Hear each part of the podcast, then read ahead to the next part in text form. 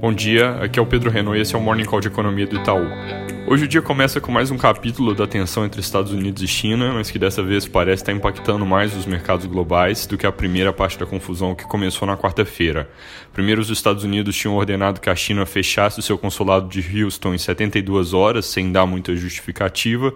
Agora, a China, em uma retaliação que eles haviam prometido, ordenou o fechamento do consulado americano na cidade de Chengdu. Ontem, do lado dos Estados Unidos, o secretário de Estado Mike Pompeo também contribuiu para o aumento das tensões com um discurso forte. Ele disse que o premier chinês acredita em uma ideologia completamente falida.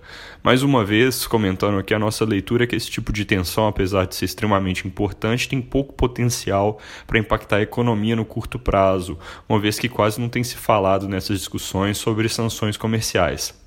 Ainda assim, esse clima mais tenso domina hoje, inclusive a rodada de notícias positivas que vem da Europa, onde os índices PMI de atividade e confiança vieram fortes em julho, com alta acima do esperado tanto na indústria quanto em serviços, com ambos componentes agora ficando acima do patamar de 50 pontos, que é o nível de neutralidade, qualquer coisa acima significa tendência de expansão.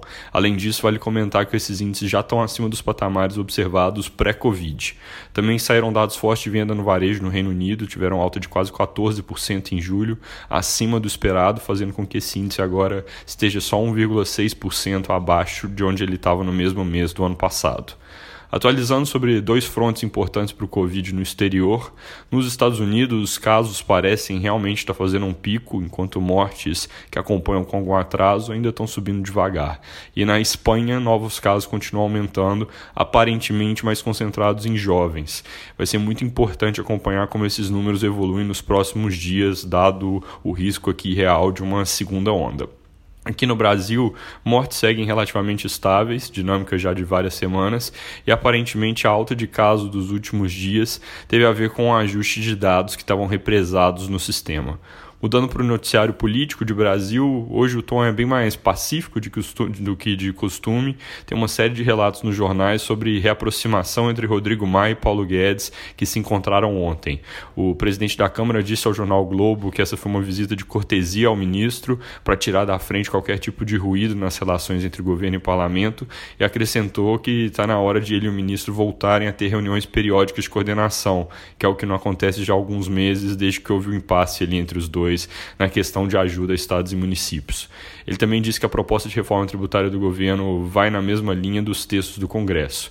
Sobre essa reforma, só um comentário adicional: os estados passaram a defender uma reforma mais ampla do que a apresentada, que unifique também ICMS. Isso é uma mudança interessante de posição, porque no passado eles foram uma grande parte da resistência sobre uma reforma mais abrangente. O presidente Rodrigo Maia destaca esse ponto no Estadão, fala que é preciso aproveitar esse momento favorável.